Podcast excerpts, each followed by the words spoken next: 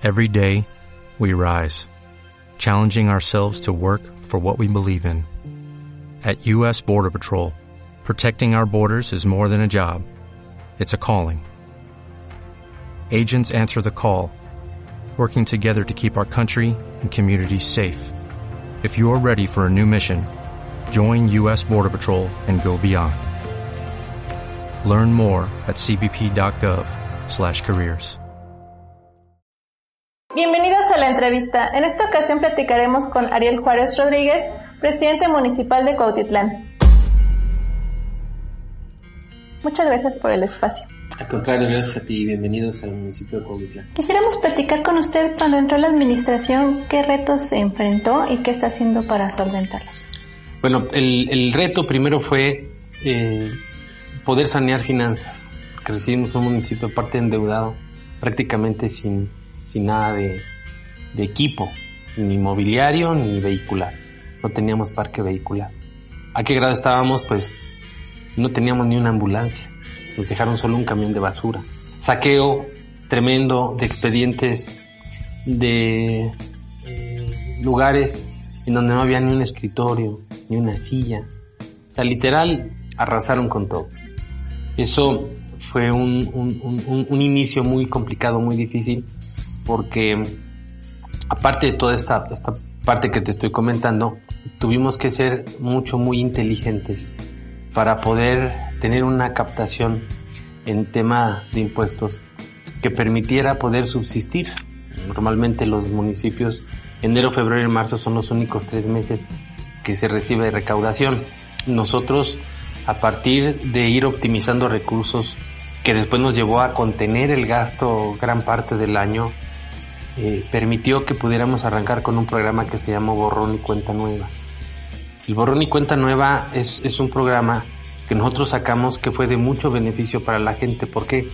Por el rezago que tenemos aquí, tanto en predio como en agua, de, de una forma muy delicada y complicada que ponía inclusive en viabilidad eh, al municipio, sobre todo en materia económica, porque sí ha sido un, un, un fue un esquema muy, muy, muy beneficioso para la gente, pero también que nos implicó que tuviéramos un sobre eh, ejercicio presupuestal en el ramo 4000, eh, eh, porque todo lo que es condonación de impuestos, pues no es ya te condono y se desaparece, no.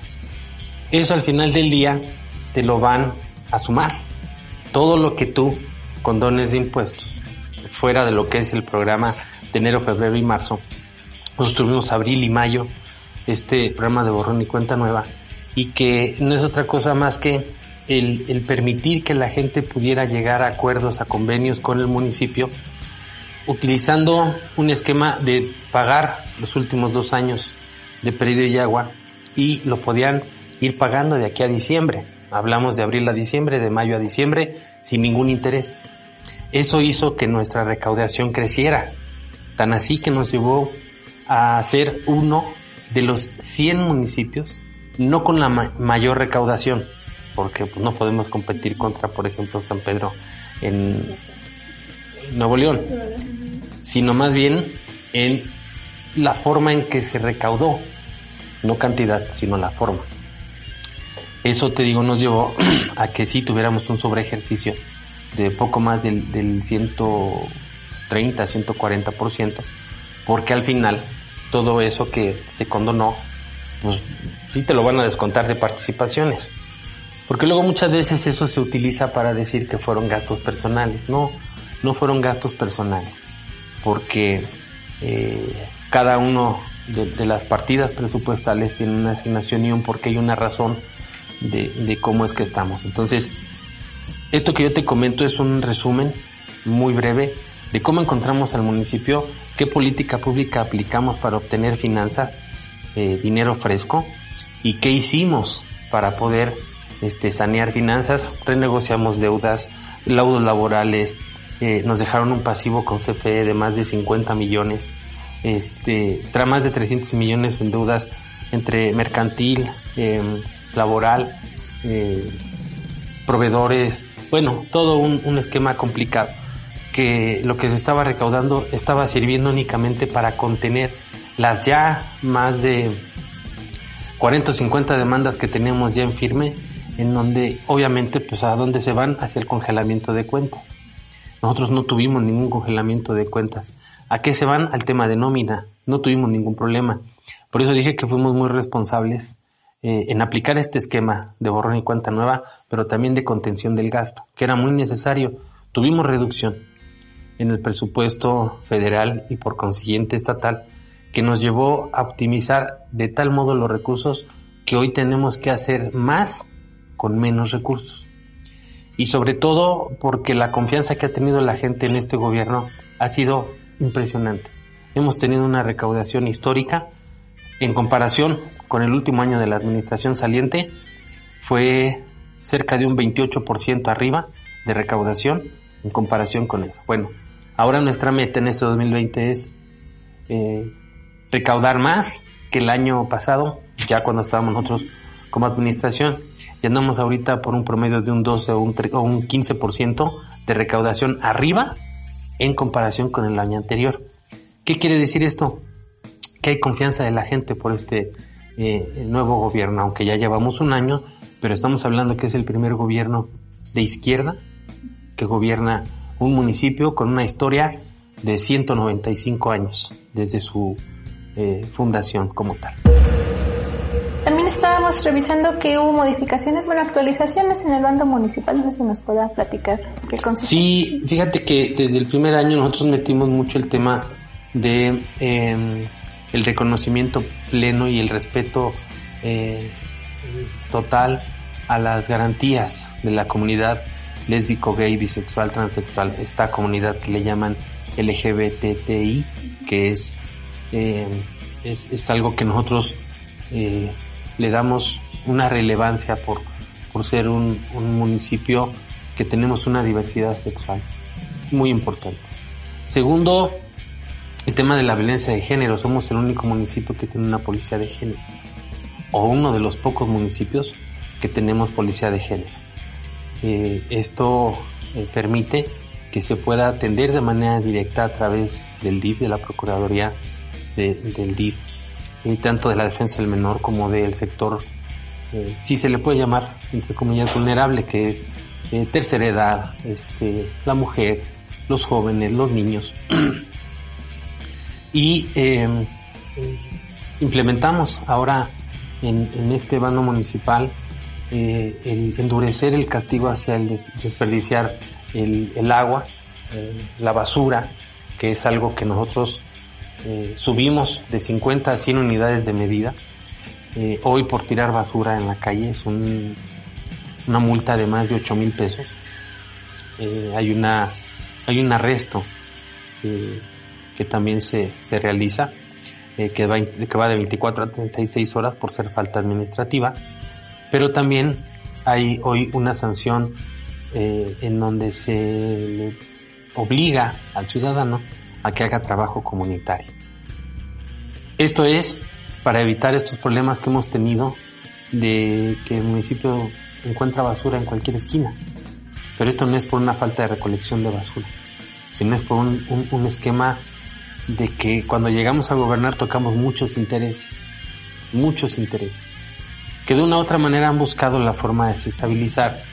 Hoy en día eh, cualquier persona que, quiere ser em, periodista se cuelga una cámara y puede andar soltando cualquier señalamiento sin fundamento. El periodismo, el verdadero eh, ejercicio de este esquema es eh, el mantener a la ciudadanía informada, pero de manera veraz, de manera oportuna, no con estas cuestiones de protección.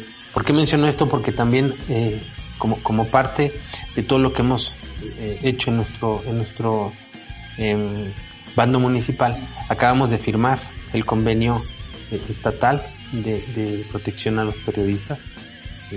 somos de los, de los pocos que se han firmado y te hablo que no somos más de 10 municipios que hemos firmado este, este esquema de, permitir la libertad de prensa, de no eh, cerrarle el micrófono a nadie, ni amenazar, ni mucho menos utilizar otras prácticas.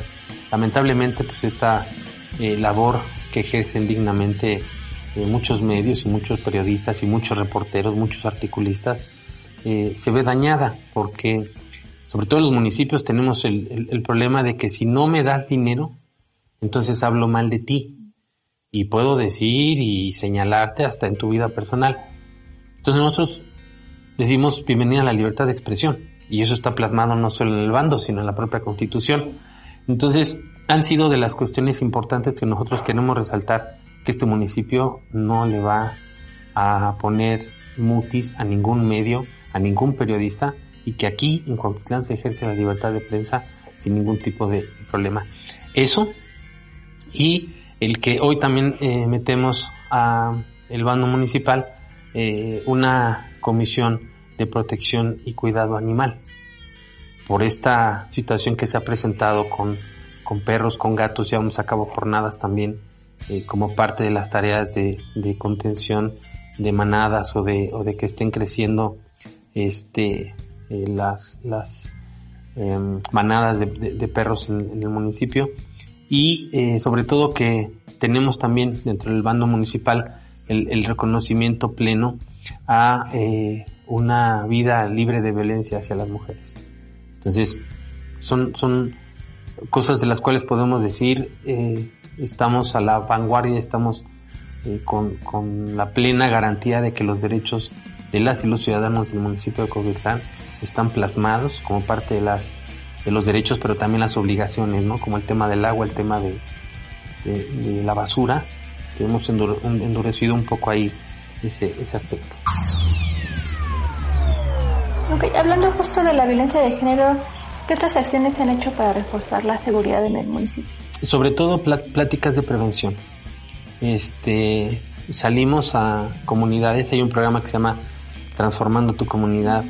Llevamos una serie de servicios diversos, extensos, pero sobre todo pláticas de prevención, prevención del delito, prevención de este bullying, de eh, anorexia, bulimia, eh, violencia de género, sus múltiples modalidades, física, verbal, visual, el tema de ciberbullying, todo lo que implica que hoy tengamos una sociedad informada sobre cuáles son las acciones que como municipio podemos llevar a cabo.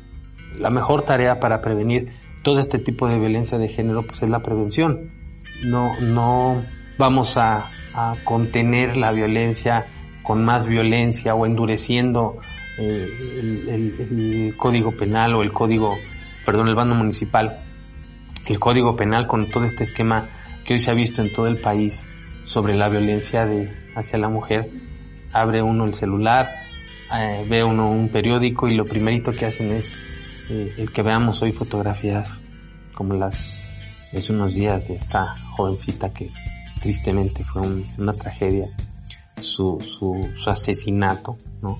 Entonces, eh, pláticas, vamos a tener una el día 28 que habla precisamente sobre la cuestión de violencia de género y, y cuáles son las partes en las que la mujer se puede acercar al municipio y podemos trabajar por, por, todo lo que implica este tema. Es muy amplio, es muy extenso. ¿Qué es feminicidio? ¿Qué se puede catalogar como, como un homicidio este, doloso, un homicidio ah, de género, o sea, toda esta cuestión que implica, ¿no? Eh, reitero, la violencia no solo es, eh, es física, sino también verbal y a veces hasta visual.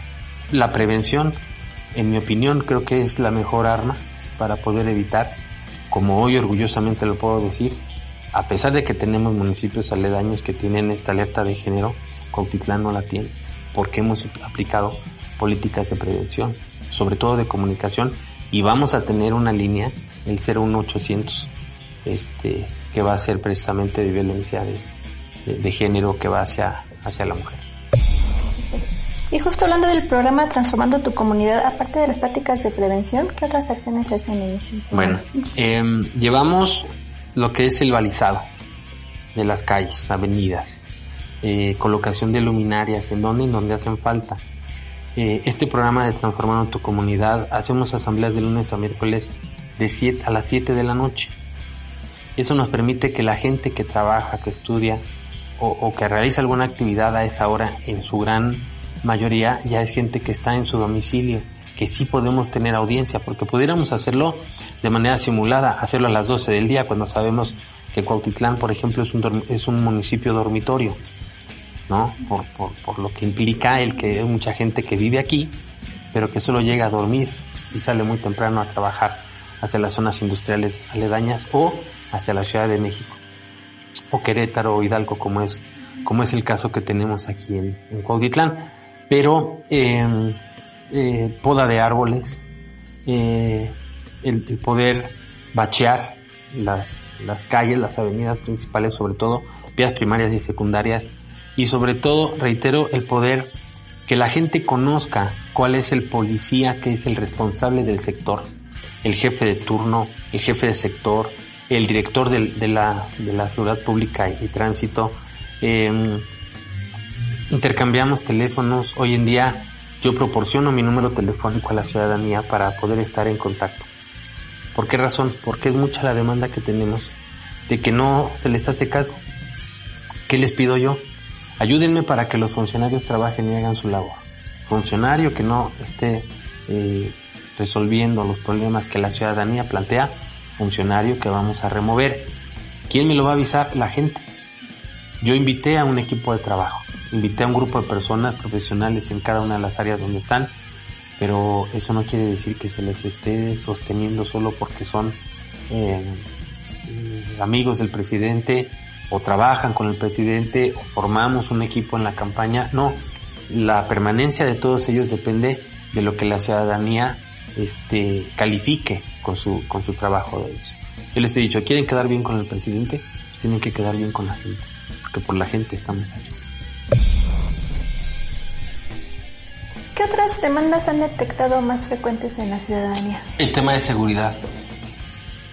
Cuando nosotros eh, tomamos este municipio estábamos dentro de los 28 municipios con el mayor índice de inseguridad. Para ser concretos estábamos en el séptimo lugar de los 125 municipios. Este, hicieron un ranking de los 28 más conflictivos. Y sí tenemos un déficit muy grave de falta de policías. Cuautitlán, con la extensión territorial que tiene y la cantidad de población, que en términos del último censo de población y vivienda nos ubican con 150 mil, cuando tenemos un promedio de 240 mil habitantes, eso lo sostengo yo y ahora que venga el conteo 2020 de población y vivienda, eh, vamos a ver cuál es la realidad de, del municipio.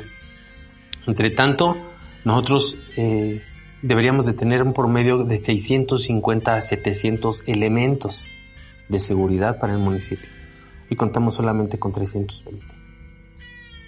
De ahí que tuvimos 40 plazas vacantes, mismas que se están ya cubriendo. Tuvimos una entrada de 23 y en unos días más se van a, sumar. Ya pasaron por, por los eh, eh, análisis eh, toxicológicos, los psicológicos, los eh, de control de confianza, es decir, ya son elementos que se van a integrar después de capacitación, de exámenes, de todo lo que eh, implica el tener eh, un, una policía bien preparada. salimos a la calle con, con las casi 35 unidades que nos dieron para 42.5 kilómetros cuadrados. Digo nos dieron porque literal son patrullas prácticamente que están ya en las últimas. Entonces nosotros vamos a, a, a comprar, no quisimos entrar a este tema de arrendamiento, el, leasing, que no es malo, pero no en la forma en que se viene aplicando. Y es, eh, casos de corrupción tremendos con este esquema de renta o de financiamiento de patrullas, nosotros lo que vamos a hacer es que vamos a comprar las patrullas porque esto va a incrementar el patrimonio del municipio. Y, y, y ¿cómo lo vamos a hacer? Bueno, pues estamos por adquirir un crédito de 40 millones que una vez que saneamos finanzas nos permitió que nos reevaluaran de una calificación reprobatoria a una calificación más que aprobada. Hoy, lo tengo que decir con mucho orgullo, hay muchos bancos que se están peleando porque obtengamos un crédito con ellos, porque tenemos ya hoy la solvencia y la capacidad económica para podernos endeudar sin necesidad de heredar esta deuda a gobiernos este, próximos. Entonces, sí va en el esquema del fortalecimiento de, seguridad, hay pláticas de prevención, este, hacemos ferias de, de, protección a la comunidad, va Protección Civil, va Bomberos, va Policía Municipal, Policía Estatal, Guardia Nacional, Policía Federal, eh, a que se pueda tener este acercamiento. Hoy hay un toque de puertas, en donde los policías se presentan dicen soy el oficial tal, yo soy el responsable o el encargado de la seguridad. Porque sí, estamos rodeados, Cuautitlán tiene una particularidad, estamos, somos un municipio de paso, no solo la población que habita el municipio, sino la población flotante, la que cruza entre semana y la que nos visita el fin de semana, porque también hemos metido mucho al tema de cultura, este, eh, porque Cuautitlán es un lugar que tiene vestigios arqueológicos sumamente importantes. Eh, es más, me atrevo a decir que para poder conocer la historia completa de la Basílica de Guadalupe, tienen que hacer una visita obligada a eh, ahora la iglesia de San Juan Diego, ajá, que en ese entonces solo era Juan Diego, hoy ya es una iglesia, la famosa iglesia del Cerrito, ¿no? Este, de donde sale precisamente para cruzar hacia el Cerro del Tepeyac, este Juan Diego, y eh, da origen a la Basílica de Guadalupe. Entonces imagínate la importancia que tenemos culturalmente hablando del municipio de Cuautitlán. ¿Lo queremos hacer turístico? Sí, claro que lo queremos hacer turístico, pero no lo podemos hacer si no garantizamos seguridad para la ciudadanía. Por eso estos protocolos de actuación de, respeto a derechos humanos, de capacitación, de poderlos eh, eh, mandar a práctica de tiro, a cursos, sobre todo a los policías, a darles eh, los, las herramientas necesarias por primera vez en su vida. Tienen un uniforme de la marca Proder, que es, que es este, es una, es una marca muy eh, buena. Eh, se les dotó de los, de los, eh, de estos uniformes de, de primer nivel. se los compraron las botas adecuadas y necesarias para que los policías puedan tener mayor agilidad a la hora de estar trabajando. Chalecos antibalas que de verdad daba pena ya se cubrían con trozos de cartón los chalecos que tenían. En otros casos los compraban y quien los compraba los rentaba o sea, era todo un esquema. No tenían seguro de vida. Por primera vez en la historia del municipio eh, tuvieron ya los policías un seguro de vida que, que, permite que en caso de alguna situación que esperemos no suceda, pues ya la familia no se quede sin, por lo menos recibir una protección este, importante para, para eh, aquellos elementos que, que caen en cumplimiento de su deber, que no los hemos tenido afortunadamente. Entonces, Toda esa situación la gente lo ha visto bien y se han llevado detenciones sumamente importantes. Hace poquito se desmembró eh, una banda de, trata de personas. Eh, lo tuvimos aquí en el municipio a partir de una denuncia que se hizo al centro de mando y el centro de mando montó un operativo eh, para poder este, rescatar a dos ciudadanos hondureños que tenían prácticamente pues secuestrados, privados de su libertad y que eh, estábamos eh, nosotros con, con, la noticia de que estaba operando esta banda aquí y se pudo desarticular una parte, porque sabemos que estas son redes de trata de personas mucho, muy amplias, con mucho riesgo. Disminuimos, y digo disminuimos no porque hayamos nosotros eh, entrado a las cuestiones del huachicoleo, no. Lo que hicimos fue establecer con la Guardia Nacional operativos conjuntos para evitar la ordeña de ductos pero respetando que esa es una misión netamente federal, no eh, municipal, sino federal. Entonces, eh, son, son estas cuestiones las que nos permiten hoy bajar índices, índices delictivos en comparación, reitero, con otros municipios, y estar mucho más abajo de cualquiera de los municipios que tienen desde alerta de, género hasta em, altos índices de violencia, robo de autos, robo transeúnte, robo negocio, robo casa habitación. Hemos estado muy, muy por debajo de, de esta parte y aspiramos a que podamos amanecer sin un tipo de ilícito. Hablando de que, bueno, Coquitlán a veces es un municipio dormitorio, ¿qué se está haciendo para atraer la inversión general dentro de Atraer a los empresarios. Nosotros hemos dado un esquema de facilidades de inversión que nos ha permitido contar hoy en día con una excelente relación con el sector empresarial, con las distintas asociaciones de empresarios que tenemos en el Estado de México y, una de las más fuertes inversiones que va a haber aquí en el municipio es una empresa que es CPA, que es eh, una empresa que va a ser un centro de distribución integral, este, un, centro logístico eh, que se habla de una inversión de más de 20 millones de dólares, que va a generar un, por lo menos una eh, cantidad de, de ofertas de empleo que va a permitir mucho el que podamos atraer a los jóvenes recién egresados de licenciatura para que puedan obtener un ingreso bien remunerado en su municipio como agente eh, eh, adulta, hablando dentro de este esquema, de este parámetro que luego te ponen cuando ya eres adulto y, te piden este cierto perfil con cierta experiencia, pero también hablamos de la tercera edad, que, que son de las cosas que les hemos planteado a los, a los empresarios. Es decir, tenemos eh, eh, oportunidad de decirles tú que vienes a invertir por lo menos el 80% que sea del municipio. Y dentro de este 80% hablamos de gente de la tercera edad y sobre todo de jóvenes recién egresados de las distintas carreras que se ofertan en las universidades, tanto públicas como privadas. ¿Para qué? Para que se le pueda dar esta oportunidad de empleo a los jóvenes. Eh, porque de nada te sirve ser recién egresado si lo primero que pasa cuando vas a un trabajo que te piden experiencia. ¿Y cómo obtienen la experiencia si no te dan una oportunidad? Entonces, eh, la, eh, estrategia que se implementó con el sector empresarial de inversión, a donde les damos todas las facilidades. Hoy en día instalar una empresa en Cuautitlán no te toma más de 15 o 20 minutos. ¿Por qué razón? Porque lo que estamos pidiendo nosotros es aquellos, eh, aquellas inversiones que por la, la importancia de la misma requieran del dictamen único de factibilidad, que es un trámite que se hace entre el gobierno del Estado, con el simple sello que tú nos presentes de que entregaste ya tu documentación y todo está en orden, nosotros te damos todas las facilidades para que tú puedas ya establecerte y empezar este, tu inversión sin necesidad de contar con el dictamen único de factibilidad, que es eh, prácticamente un hecho cuando ya te firman de recibido, quiere decir que cumpliste con toda la norma y lo único que esperamos pues, es el documento que dice que avala ya este tu giro o tu inversión con tal empresa, tal negocio, para que lo puedas hacer.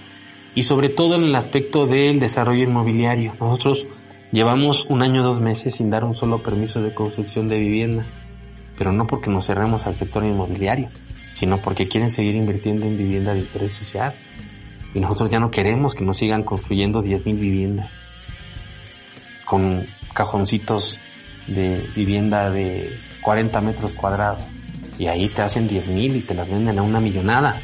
Lo que queremos es elevar la plusvalía del municipio y no estamos peleados con inversión inmobiliaria, pero ya no en la forma que, se hizo, porque eso dio a que fuéramos un, municipio dormitorio. Entonces, ¿cómo ofertamos servicios públicos eh, si no somos capaces de satisfacer los que ya están? Pues sí, se tiene que permitir la inversión, se tiene que atraer la inversión, pero eso no quiere decir que se permitan los mismos vicios que se hicieron este, en administraciones pasadas, ¿no? Eso es lo que hemos estado haciendo nosotros para evitar que Cuautitlán siga siendo un municipio dormitorio.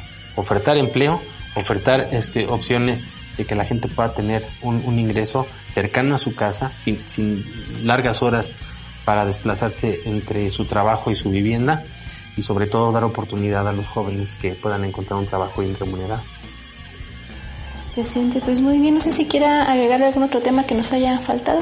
No, eh, yo creo que en lo, en lo general creo que este nosotros hemos le hemos dado mucho mucho auge al tema cultural y deportivo eh, eh, en coordinación con, con deporte, con cultura, con desarrollo social, con el propio DIF, con las distintas áreas que tenemos del eje social, salud, educación.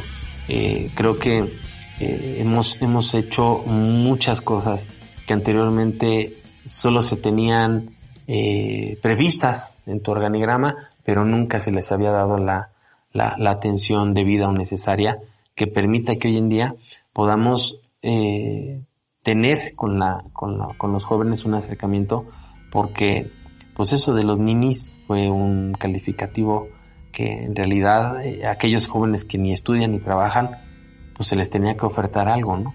Si tú tienes a un joven practicando deporte, eh, alguna actividad cultural, educación o trabajo, es parte integral de su formación y por consiguiente de elevar su calidad de vida. ¿Qué hicimos, por ejemplo, en este caso? Las albercas municipales concesionadas, nosotros las retomamos como municipales. ¿Por qué razón? Estas albercas dejaban 30 mil pesos mensuales al ayuntamiento. Hoy en día estas albercas te generan entre 270 y 300 mil pesos mensuales. Entonces hablamos de que incrementamos en 10 eh, veces más de lo que se entregaba al municipio y que eso lo estamos juntando en una bolsa que va a permitir construir un deportivo más. Lo estamos llevando hacia la parte de Santa Elena o San Mateo, Santa María, en cualquiera de estos dos pueblos o en este eh, desarrollo habitacional que permita eh, acercar a un precio módico a, la ciudadanía que practiquen sobre todo este, natación. Eh, tenemos un gimnasio municipal donde se, se cobran 150 pesos mensuales para que tú puedas realizar alguna actividad dentro del gimnasio. Entonces, creo que eso es muy importante de resaltar, de destacar. Hoy en día hay una comunicación directa con el presidente municipal, te comentaba hace un rato, que yo estoy inmerso en varios eh, grupos de WhatsApp de las comunidades a donde hemos ido, porque, porque así lo ha acordado con, la ciudadanía, porque dicen, bueno, presidente, ya veniste y luego qué, ¿cuándo te vamos a volver a ver? Ah, no se preocupen, no hace falta que me tengan que ver para que podamos tener comunicación, métanme a sus grupos de WhatsApp y cualquier situación que se presente de manera directa. No voy a contestar todos los mensajes, pero sí los que tienen que ver con problemas de agua, problemas de seguridad, este, que eh, no se ha cambiado una luminaria y ya tiene tanto tiempo fundida, que en tal parte ocurrió un accidente, que en tal parte hubo alguna este, situación que requieren el Bactor, que eh, se está tirando el agua, cuestiones como estas que tienen que ver de mejorar la comunidad. Entonces, eh, salimos a la calle, atendemos protestas, ya no mando yo a, representantes, salgo yo de manera personal a atender las necesidades que se presentan en el municipio porque tenemos que dar cara, porque nosotros no ocasionamos ningún tipo de daño al erario o ningún tipo de este, situación que dañe a, la, ciudadanía. Heredamos muchos vicios, acabamos con muchas situaciones que se han eh, presentado en el, en el municipio y también hemos tocado intereses, intereses económicos, intereses fuertes sobre la corrupción que prevalece aquí. Y eh, claro que hemos sido objeto de, amenazas. Yo en la actualidad eh, tengo una protección, por así llamarlo, de parte de eh, el gobierno estatal, de la fiscalía estatal, por las amenazas que he recibido por, por ejercer este cargo tan bonito, pero con una alta responsabilidad. Y, no es que no tenga miedo, claro, también tengo sentimientos, también, también le tengo miedo a qué? A la muerte. Pero creo que esto es lo que nos tocó. Sabía yo a lo que me metía y con mucho gusto asumo mi responsabilidad y dejo en manos de Dios lo que Él considere que sea bueno para mí sin ningún problema. Pero no podemos gobernar con miedo, ni tampoco podemos eh, gobernar con balandronadas, no. Tenemos que gobernar con responsabilidad, con sentido y visión humana, sobre todo. Es, es lo que nosotros nos hemos eh, forjado como administración que concluimos en el 2021 y ya la gente dirá si nos permiten una más o hasta aquí llegamos en este primer trienio y que hoy ya se permite la reelección y que desde luego estamos haciendo trabajo no para reelegirnos, Estamos haciendo trabajo para que la gente nos pueda evaluar y ya decidieran ellos lo que eh, siga para, para un servidor. Perfecto. Pues muchísimas gracias. Ahora en podcast. Alcaldes, de México. Alcaldes de México. Alcaldes de México. Alcaldes de México. Alcaldes de México.